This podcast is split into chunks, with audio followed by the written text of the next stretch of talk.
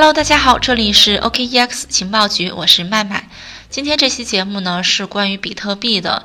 嗯，我今天呢在一个外网上看到一篇文章啊，题目叫做《投资比特币和数字货币之前必须了解的四件事儿》。我觉得内容还不错，蛮适合小白朋友的，所以呢给编译成了汉语。那这篇内容的原作者呢叫荷鲁斯修斯，他主要介绍了新手啊在投资比特币和数字货币之前呢必须要关注哪些因素。好的，让我们开始今天的分享吧。回顾整个2019年啊，人们对数字货币的兴趣呢一直在上升。我们知道，比特币从今年二月份的三千多美金一直上涨到六月份将近一万四千美金，可以说投资回报超过了百分之三百多。在如此巨大的上涨空间下呢，人们对比特币的兴趣呢也在不断增长。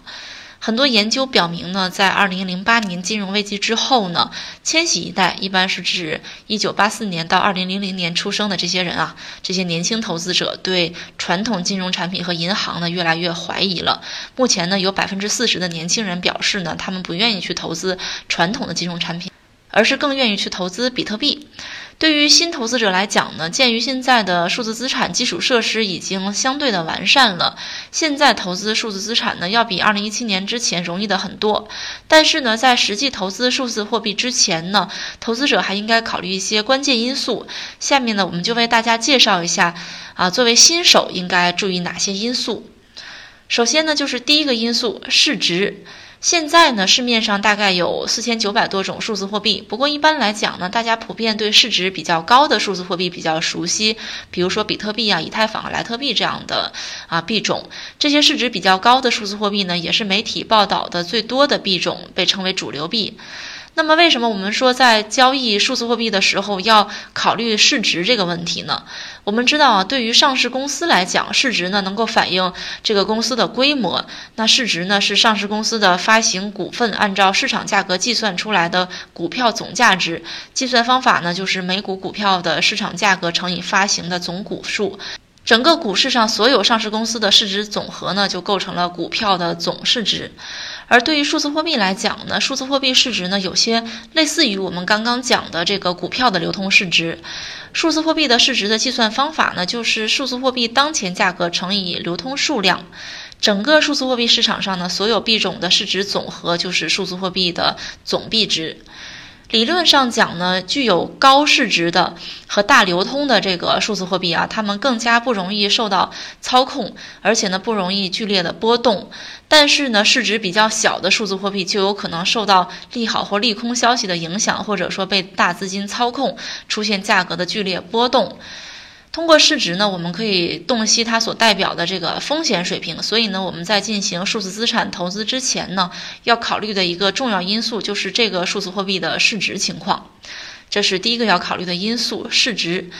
那么第二个因素呢，就是交易量。在进行数字货币投资之前呢，投资者还需要啊看一看这个数字货币的交易量是怎么样的。一般来讲呢，现在一些数字货币数据网站上呢都会提供一些主流币的交易量，一般是市值排名前二十的数字货币。但是呢，现在有个现象，就是随着更多的这个山寨币的出现啊，很多投资者对山寨币比较感兴趣，所以呢，对山寨币交易量的研究也变得重要起来。那么对于数字货币来讲呢，交易量到底意味着什么呢？首先呢，一个高的交易量就意味着这个数字货币啊，它是更容易买卖的。反之呢，如果这个数字货币这个币种啊交易量比较低，那么就意味着这个数字货币的流通性比较差，投资者呢可能很难啊购买或出售这个数字货币。另外呢，如果这个数字货币的交易量很低呢，还有一个可能就是可能这个项目啊已经陷入了困境，或者说停滞不前了，后续呢甚至可能被主流交易平台下架这样的面临这样的风险。这是第二个要考虑的因素，交易量。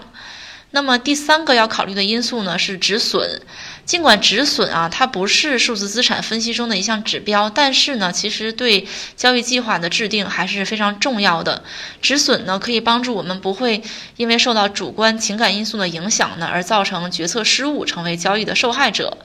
其实，作为一名合格的投资者啊，通常都会在不偏离策略的情况下呢，去制定一个买卖价格预期，包括在价格急剧下降的时候，这样的一个极端情况下要采取什么样的行动。止损呢，就意味着要以低于购买价的价格去出售掉我们手中的数字资产，来保护我们免受之后更大的资金损失。我们知道数字货币价格波动比较剧烈，可能一个小时呢就上涨很多，有可能呢一个小时之后又下降很多，所以呢及时止损是非常重要的，这样呢可以避免我们蒙受更大的损失。但是呢，现在对于新手来讲，一个最常见的错误就是不懂得及时止损，心里呢总会觉得还会上涨，不会再跌了。但是呢，眼睁睁看着资产缩水呢，还不去止损。很多新手呢，在行情不好的时候，想以一定的价格去下达卖单来止损，但是呢，却因为怕错过的心理，内心还是觉得会涨啊，所以呢，在卖单执行之前呢，就去取消订单。在交易市场中呢，有这样一个名词叫做接盘侠。接盘侠呢，就是说有这样一些人呢，他们买入某种数字货币之后呢，这个币种啊价格随即出现急剧的下跌，那他们呢还不想以过低的价格去出售掉这些买来的数字货币，所以呢不得不承受重大的损失。所以呢，及时止损可以避免我们成为接盘侠。现在呢，很多投资者都建议将止损设置为购买价格低于百分之二到百分之四之间。但是我们必须注意的是呢，在数字货币市场中，止损呢有可能是无效止损。我们普通投资者可能倾向于在趋势线附近呢去设置一个止损的买入或卖出指令，但是这个时候呢，大型投资者和巨鲸们，就是说有很多啊比特币的这些人啊，可能会通过频频的插针，将价格呢推向一个大的方向，从而引发大量的无效止损。对于这个问题呢，我们可以通过将止损点稍微远离趋势线来避免这样的无效止损。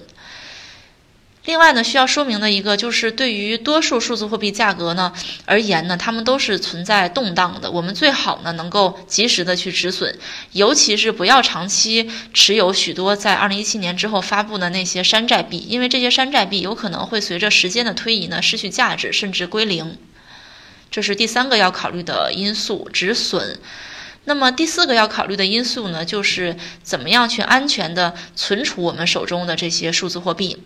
我们已经投资了数字货币之后呢，下一个关键的步骤就是安全的存储它们。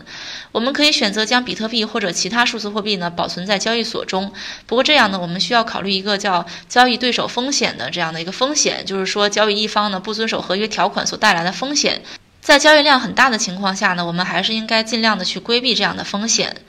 目前呢，除了交易所啊，还有一些投资者呢，呃，愿意将自己的数字资产存储在硬件钱包，就是冷钱包里边。这个硬件钱包呢，一般是不联网的存储设备。另外呢，还有一些投资者呢，愿意将他们的数字资产存储在软件钱包，就是热钱包里边。比如说笔记本电脑啊、iPad 呀、智能手机上啊，在这些设备上去下载钱包应用程序，用于存储自己的数字资产。